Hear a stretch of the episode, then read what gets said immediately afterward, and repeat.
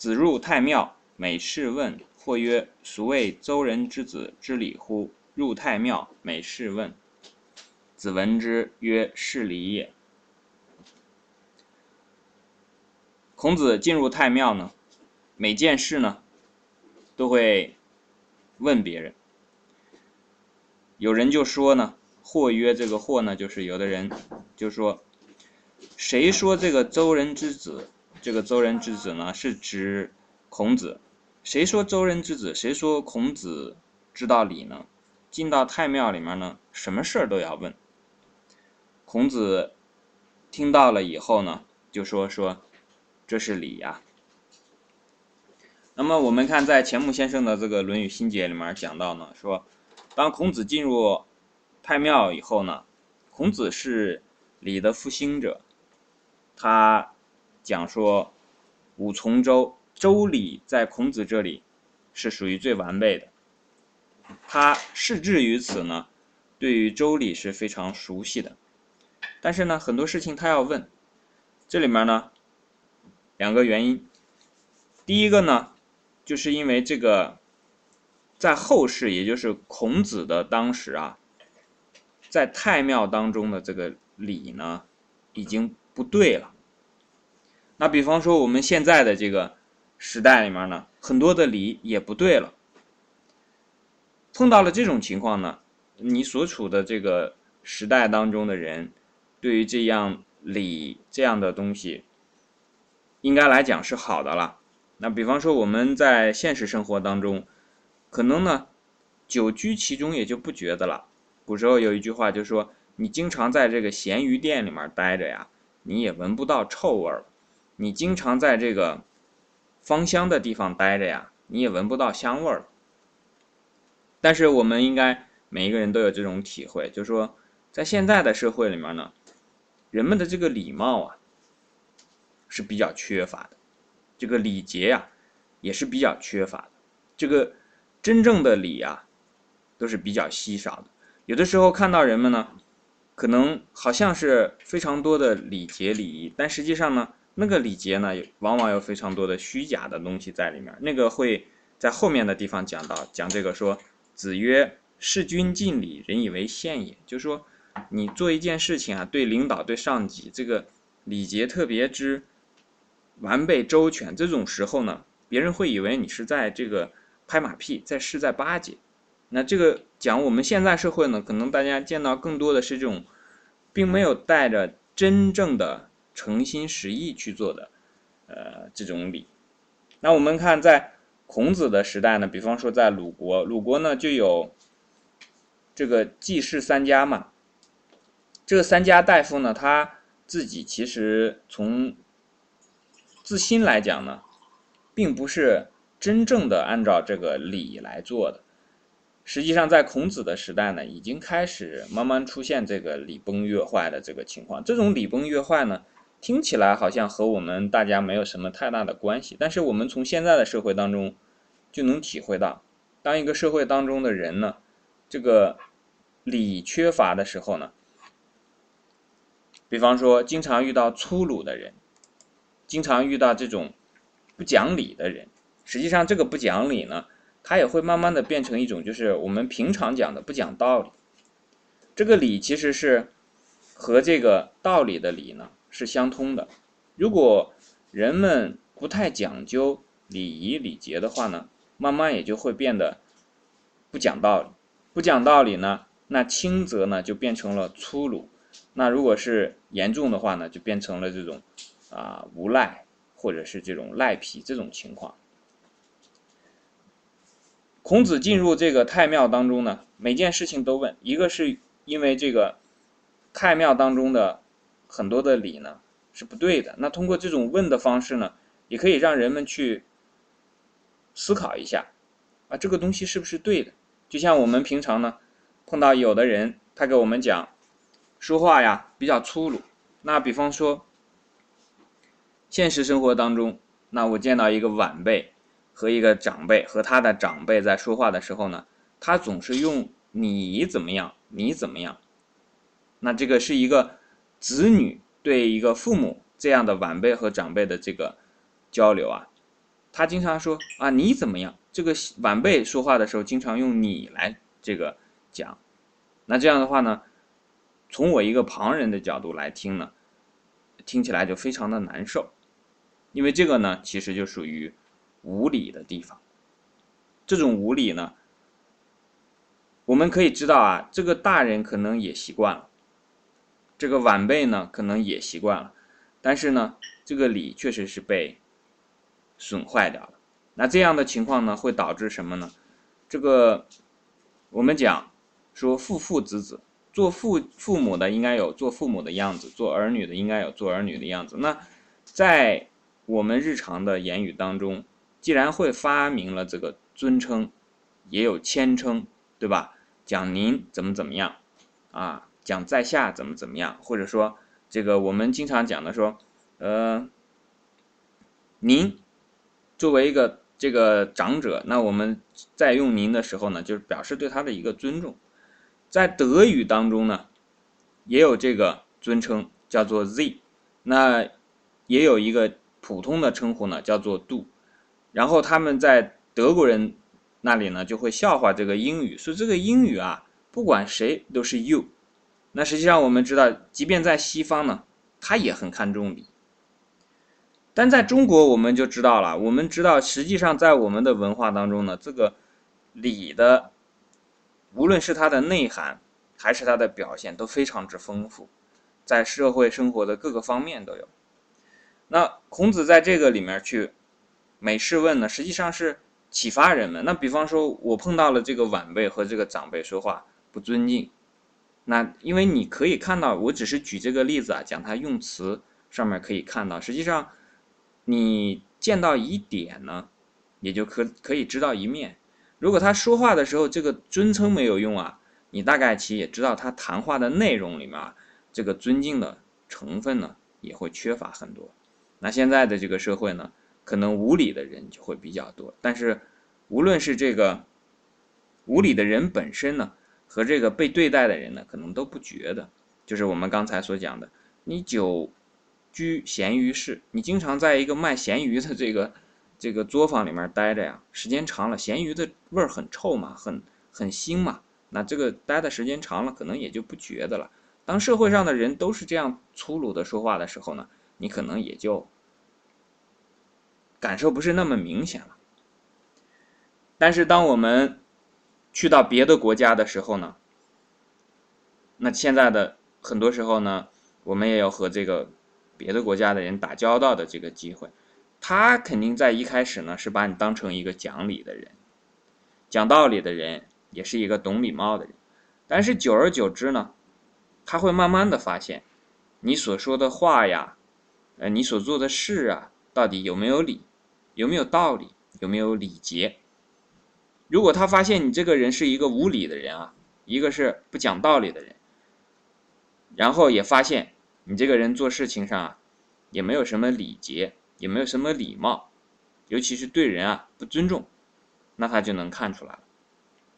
实际上，我们现在去到别的国家呢，很多地方是能感受到这种中国人啊，中国这十几亿人呢。相对来讲呢，在全世界的这七十亿人口当中，不算特别之有文化。因为如果讲有文化呢，不是你懂很多知识了，而是说你非常懂礼，非常有礼，非常讲理，这个才叫做有文化。他们以为我们是很有文化的人，是很有礼的人，因为他们对我们的了解呢是。从我们的历史上来了解我们，但我们现代的人呢，实际上和自己的历史呢相隔都比较远，这一点可能我们自己都不是特别的清楚。因为如果是一个外国人，就好像说我们去学习呃关于这个西方的一个什么民族，我们肯定是从他的历史上来了解他，而他的当代呢，会和他的历史呢相去甚远。比方说，我们去学习阿拉伯人，肯定会讲说，从贝都因人在沙漠里面的各个部落，然后再到他的这个后来的这个阿拉伯帝国，啊，这个整个的这个阿拉伯伊斯兰文明这个整体上来学习。但实际上，如果仅讲到他现在目前的某一个国家比方说沙特啊，比方说这个埃及，它其实在现在的这个当下的这个时空内呢，和它整体的这个历史上呢相去比较远，而我们中国呢，和我们自己的这个历史呢，实际上相去更远。那这种时候呢，就会产生一种误解，他会以为我们是很有理的，但实际上呢，我们做的并不是那么好，所以我们就会见到啊，比方说我在阿根廷见到这个阿根廷的签证的签证处啊，他就会对中国人网开一面。我说的这个网开一面是什么意思呢？就是会对你进行更加严格的审查。那么，在每一个这个国家的这个机场的入境处、出境处呢，对中国人的这个盘查的时间呢，也要稍微多一些。如果是有这个呃经常来往于国内外的同学呢，可能就会对这个体会比较深一些。那在这种情况下呢，我还回到刚才我们所讲的例子，比方说碰到了这个。一个晚辈和长辈说话没有太多的礼貌的时候呢，那从旁人的角度来讲呢，可能就要问一下了，啊，问一问这个直接对长辈称呼你是不是合适？和长辈说话的时候的这个语气呀，这个方式啊，以及所讲的内容是不是对？因为我们和长辈啊，你不能是颐指气使的，对吧？这个。长辈是需要我们去尊重的，那不管他做的对错，这个方式啊，就是晚辈和长辈的这个讨教啊，和长辈对晚辈的这种讨论啊，它是不一样的。这个长辈可以把晚辈呢提携一下，哎，我让给你个机会，你来和我这个讨论讨论。但是这个晚辈对长辈呢，始终要有一些尊敬。那这样的话呢，就变成了讨教。那这样的话呢，在你说话的。用词方式、内容自然就会有不同。那碰到了无理的人呢？那我们这个时候就要问一下：哎，你这样说话是不是对？这个这种问法呢，其实是在提醒一下别人。因为如果你直接告诉他说：“你这人太无理了，你这人真是不讲理，真是没有礼貌，一点教养都没有。”那这人可能当时就恼怒了，对吧？这样的说话方式其实本身就是无理的。所以这种问法呢？往往会使这个一些比一些直接的否定啊来的更为圆融一些，容易让人接受。因为我们指出别人的不对的地方呢，并不是为了这个侮辱别人，或者是让别人心里不舒服，而是希望他能改正，希望他能朝着一个正确的这个方向去走。所以这是为什么？孔子在这个太庙里面要问的原因，还有的时候是什么呢？也是孔子自身的一种谦逊。因为呢，一件事情是对是错，这个不好讲。比方说，现在这个时代里，这个晚辈和长辈说话，那不是特别之礼貌。我们可能并不完全了解内里的情况。那这种时候呢，我们说话就需要委婉一些，谦虚一些。我们讲嘛，事不能做绝，话不能说绝。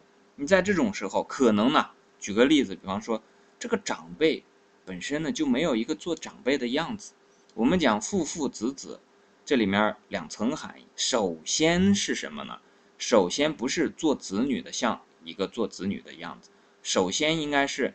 做父母的要有一个做父母的样子，或者我们把它扩大成长辈和晚辈的关系，就是说，做长辈的一定要有一个做长辈的样子，然后这个做晚辈的才会有一个做晚辈的样子。它的道理其实在这里面已经就蕴含了。我们看讲说父父子子、夫夫妻妻，这个兄兄弟弟，然后加上这个呃。君君臣臣，他其实就把社会上的长辈、晚辈，然后平辈之间的，然后夫妻之间的，加上上下级之间的这些关系，几乎就包括了我们全部的这个社会关系在内了。那这个父父子子，实际上它就是指泛指这个长辈和晚辈。那当这个比方说现在的很多长辈，实际上他们自己做事不是特别之靠谱。比方说我们，我们也其实既在做晚辈的时候呢，也同时在做长辈。有的时候呢，人家晚辈不尊重你的原因是什么呢？不是因为这个晚辈不知礼，很有可能啊，因为我们是这几代人嘛，这几代人下来之后呢，这个长辈本身也就不懂道理。说话做事呢，也没有什么礼貌，没有什么礼节。我们可能对自己的长辈呢，也没有尊重。那这样的话，晚辈自然就这样学过来了。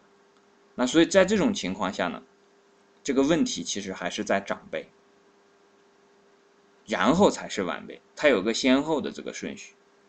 那比方说碰到了这种情况，我们就说，哎，跟这个晚辈直接去讲说，你怎么能这样跟你的长辈说话呢？这个话说的。是没有错了，于情是合的了，但是于理呢不合，因为这个晚辈为什么要这样去讲呢？第一个，这个长辈做事情不讲理，这个晚辈他自己心里面这个想不通啊，他当然对这个长辈就有可能有一些这个非礼的这种言语，对吧？第二个是什么呢？这个长辈自己做事情。就没有言传身教给这个晚辈，所以这种情况下，晚辈做出这种无理的举动也好，还是言语也好，这都是很自然的事情，因为他必须如此啊。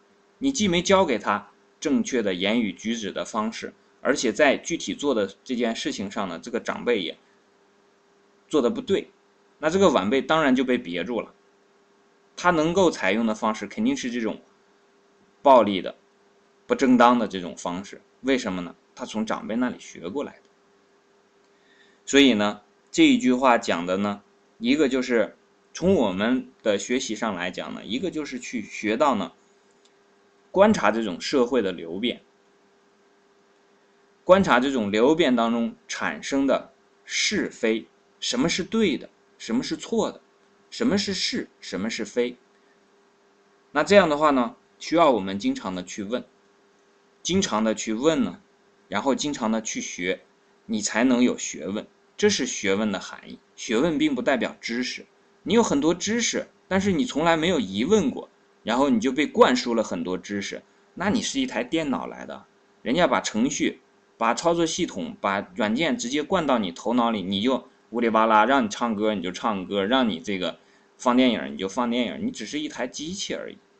这个是不对的，自己呢要有自己的思考，对这些方方面面的美事，遇到了这种有疑的地方呢，要问。